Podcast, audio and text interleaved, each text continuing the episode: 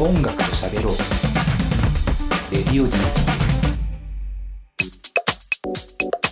えープレイスで聴いている方は、スティーブ・レイシーで、え N サイド。これまあ、一応 inside の、なんかこう、スラング表記的なことがあるのかな？わかんないけど、まあ、歌詞では inside って歌ってると思うんですけど、えーまあそれ、まあ N サイド、まあ多分 inside ってことなんでしょうね。えーそして、ケンドリック・ラマーはプライドをお送りしました。えーこのケンドリック・ラマーの曲は、あの、Damn ってこう、うん D-A-M-N、ね、のアルバムに入ってる曲で、まあ、グラミーも受賞しているぐらいの曲ですよね。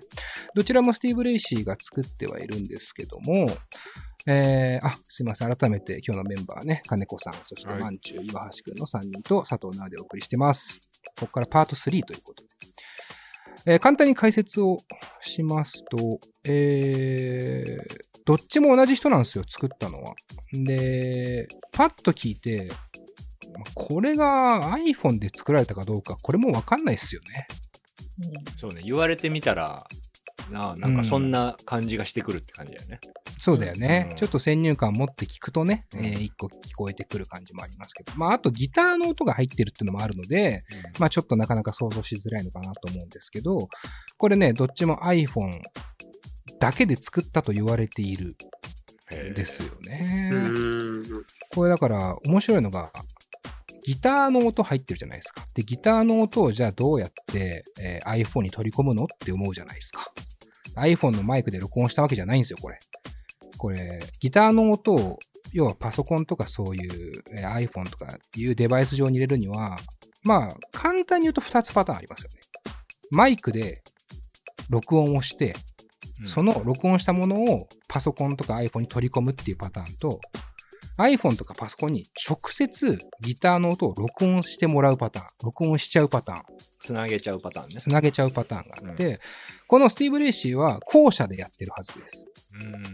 でしかも、えーこのパソコンとか iPhone とギターとかの楽器、エレキとかの楽器をつなぐ機械をオーディオインターフェースって言うんですけど、それもね、すごいちっちゃいの使ってるんです。確か iRig っていう、ええめちゃくちゃ導入用みたいな のを使ってるらしくて。言い方悪いけど、おもちゃみたいなやつだもんね。いや、もうほんとうんパッと見おもちゃみたいなやつですよ。うん。それと、ギターと自分、ギターっていうかまあ自分の技術で、こんな曲が作れるわけですよ。めっちゃクールですよね。えーそれで、まあ、ケンドリック・ラマーとかが、うんってなって多分、まあトラックお前作ってくれや、つって、ラップ作って、えー、売ったらまあ、グラミーも取ってって。で、まあ、スティーブ・レイシーがいるインターネットっていうバンドも、もうこの、今の時代にとっても大事な、えーうんバンドですね。まあ、ブラックミュージックを主体としたバンドですけども。あー、今をときめく人ですね。で、このスティーブ・レイシーが多分まだ20とか、21とか、えーそんなもんなんじゃないかなと。ええもう売れた時はまだ18とか19とかだったんじゃないかなっていう気はしますけど。宅録の世界って、なんええかその、お金かければいいってもんじゃないじゃないですか。はい。で結局は多分センスうん。だから、うんまあまあまあ。うんなんかこう、そういう話を聞くとさ、なんか工房筆を選ばず感がものすごい強くてさ、うん。なんか、うんすげえなとも思うし、落ち込むよね。そう、まさにね、そういうところで、あの、まあ、これは突き放すようですけど、何にも思い浮かばない人は作れませんね、なかなか。本当に何にも思い浮かばない人が。だから最初に言ったように、何が作りたいのかを意識するのは結構大事かなと思います。どんな曲を作りたいのか。いい曲とかさ、歌詞がいいピアノの曲とかそういうだけでもいいから。で、えーまあ曲の解説をしたところで、えーパート3うん。いきたいなと思います。えーこんなトピックで話していきます。佐藤直の卓録環境紹介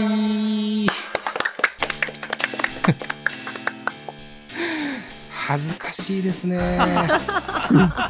えーまあ僕一応楽曲制作の仕事をしているんです。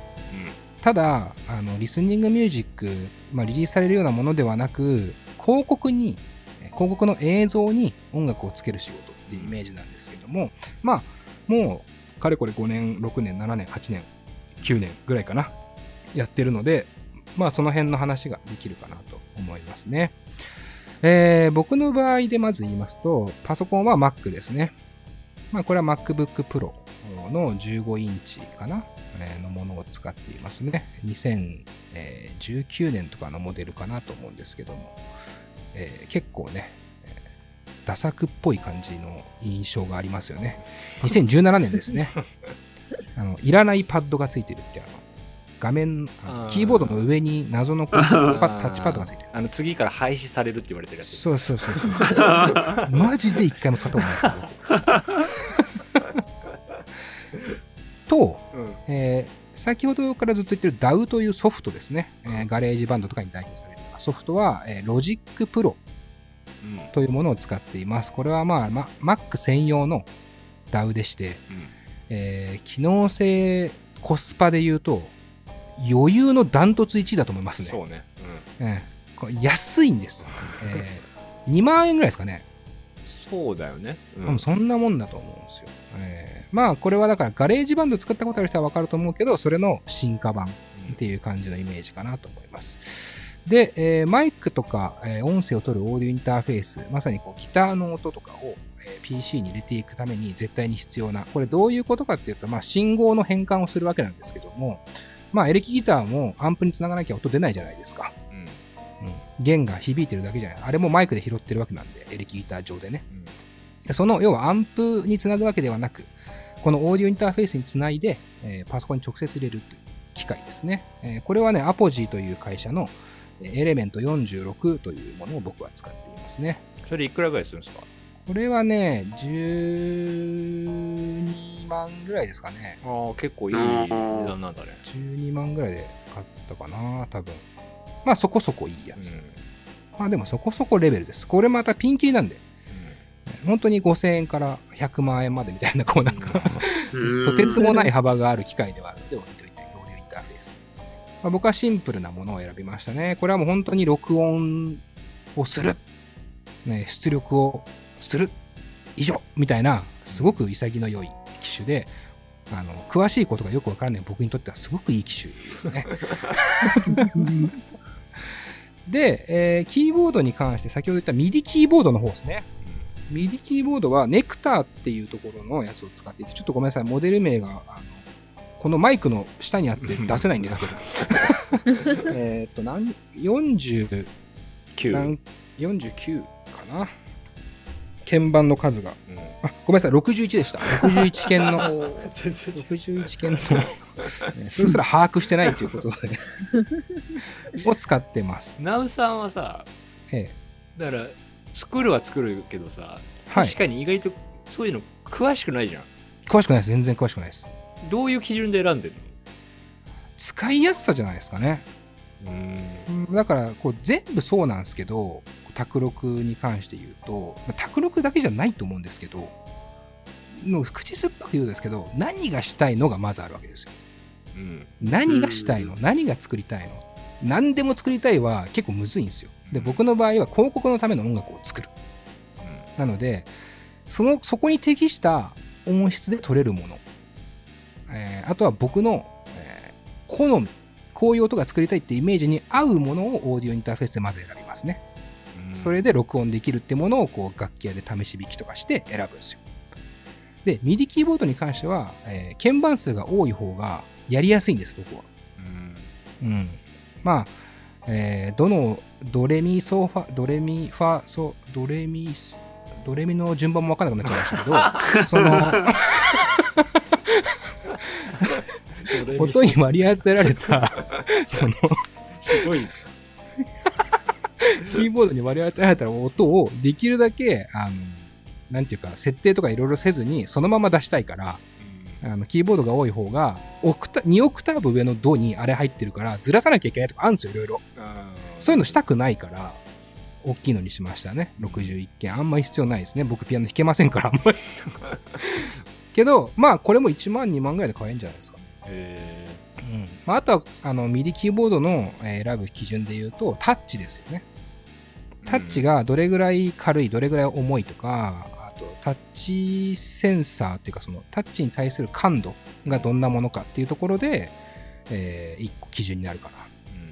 で、まあ、大体 DTM 専門店とか行くと、まあ、サンプルであの置いてたりもするので、えーちょっと実際叩いてみたりとか、えー弾いてみたりとかして決めるのかなっていう感じですかね。で、えこの話みんな興味あんのかな？リスナーわかんないけど、まあ一応言っておきますと、えマイクは SE エレクトロニクスというメーカーのものを使っておりまして、まあちなみに今使ってるやつ、うん今このラジオを撮るにも使っているというマイクを紹介しますけども、これはね、SE2200A2 とかですかね。いくらぐらいするんですか？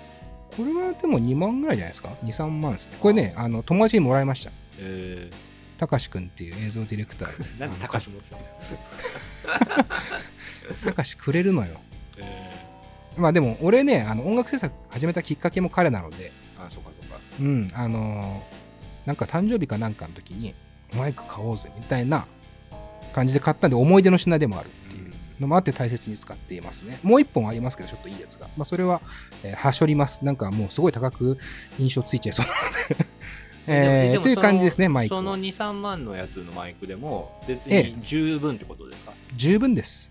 うんあーまあ、てか十分、これもだから自分が何を作りたいかによりますけど、ただ音を取るという分には全く問題ない。なおさんが作る仕事上作るもののところで考えると十分そうっすね。卓録レベルで言うと十分。うんただこれ仕事の話になると、やっぱり、えースタジオで歌取ることが多いので、歌は。うんやっぱ家で撮るよりもね、歌はスタジオで撮りたい感じあるんですよね。なぜならこう録音なんで完全にマイクで録音することなので、えーそういう時はね、スタジオでめちゃくちゃいいマイク借ります。うん、1時間500円とかで借りれるんで、大体。うんそんなに、えー撮る機会がない僕はそういう風にしてます。っていう感じかな。まあ、あとは、えー、こまごましたものですよね。こまごまでもないですけど、スピーカーがあるか。一つね。えー音をよく聞くためのスピーカー。これも結構大事で、あの、自分が作った音楽をどんな環境で聴くかは人によるわけですよ。iPhone のスピーカーで聞いたり、えーイヤフォンで聞いたりとか。で、そういういろんな、えーものの、えー基準となる、えーモニタリングスピーカーというものがいろんな種類ありますが、これを使うと、まあ、なんていうか、こう音のバランスを取りやすいスピーカーですよね。なんか音楽を聴くのに適したとかっていうよりも、音楽をこう作って、それを分析するのに適したスピーカーっていうのが、まあ、いわゆるモニタリングスピーカーって言われるものです。モニタースピーカーとか。それは僕もね、安いの使ってますね。JBL の、すごく超ド定番の、多分2、2 3万ぐらいで買えるやつを使ってますが、これも全然十分ですね。えーという感じですかね、僕の機材環境でいうと。まあ、他細かいものはたくさんありますけども、ひとまずはそんな感じですけどね。うん。えーどうですか？まず金子さんはこの中でまず持ってないものはありますか？うーん。まあそもそもだけど僕もピアノが弾けなくて。はい。ピアノ僕も卓録バンドやってる延長線上でやったりしてたんですよ、はいはいはいはい。で痛感したのはピアノ弾けるか弾けないか相当分かれ道だなというふうに思ったんですよ。うん。うん。うん。うん。で直尾さんピアノ自分弾けないですけどみたいな言ってたけどはい。それはどう克服してるんですか？練習です。あ練習はするんだします。あの、デスペラード弾けるぐらいにはなりました。うんイーグルスのね。それはした方がいいんだやっぱそれはね、マストで必要ですよ。当たり前ですけど、練習もしないで音楽を作ろうっていう、そのね、あの、なんか、精神が嫌いです。いやでもさ例えば俺はうまくはないけどギターは弾けるわけですよ、ああ、はいはいはい。うん、でそういう人が始めたいってなった時にギターは弾けるからギター中心の曲を作るとするじゃないですかはい。でそういう人もピアノぐらいはちょっとだけ勉強した方がいいよみたいなアドバイスと思いますね僕は。えーいや、うん僕もね、実はピアノ弾けるっていうか、ちょっと練習してるのは、本当にね、2、3年前からなんです。うんそれでも別に週何回練習してるわけじゃなくて、そういう案件が来た時に一応練習しようっつって、ちょいちょいやるぐらいの感じなんですよ。それでやってたんですけど、それでもできるんですよ、全然。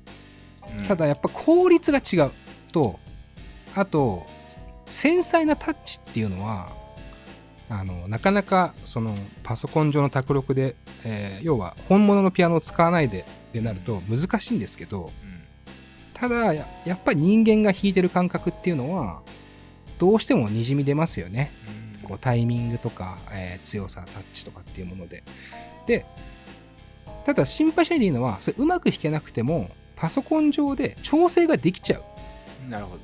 うので、あの、大まかでいいんです。だから、全く弾けないは結構きついと思うんです。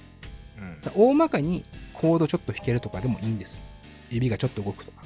で、あーちょっとミスったなってところは調整していくとか。あここのニュアンスもうちょっととかっていうのが調整できる。例えば、ピアノで言うと、音をバーンって鳴らす、ポーンって鳴らすのと、ポーンって鳴らす違いっていうのは、これパソコン上で調整できちゃうんです。うん。ポンと、ポーンも調整できちゃうんです。なので、極論は何にも弾けなくても、パズルみたいに、ここにどの音をこれぐらいの大きさで長さで置いて、これぐらいの強さで置いて、この後にミの音を置いて、このくらいの大きさでってやってもできるんですけど、そんなんもう一曲作るのどんだけかかるんですかって話だから。でそれは、まあ音楽を作る上では楽器の練習は必要かなっていうのもありますね。なんか何から練習したらいいよみたいなのないんですか？うーん、なんですかね、デスペラードじゃないですか。なぜなら、ピアノが弾けてかっこいいって思われたいっていう下心も入ってるんで、あの、なんか、ピアノがあった時に、あの、ストリートピアノでめちゃめちゃ超絶技巧を見せるピアニストいるじゃないですか。あれって、すげえなんかちょっと嫌だなと思う瞬間もあるけど、基本的には超羨ましいじゃないですか。と似てる。うんあ、ああピアノとか弾けんの？まあちょっとは弾けるよっつってデスペラードポロポロ弾き始めたらちょっとなんかかっこいいじゃないですか。あっていう曲を練習曲にした方がいいと思う。あーなるほどねああ。モチベーションになるもんねそうそう、持ち曲として。そうそう。そしたらさ、披露できるかもしれない下心が生まれるから、うん練習の意欲になると思います、僕は。なるほどうん。えーっていう感じかな。はい。質問ある方。俺はしたからどうですか？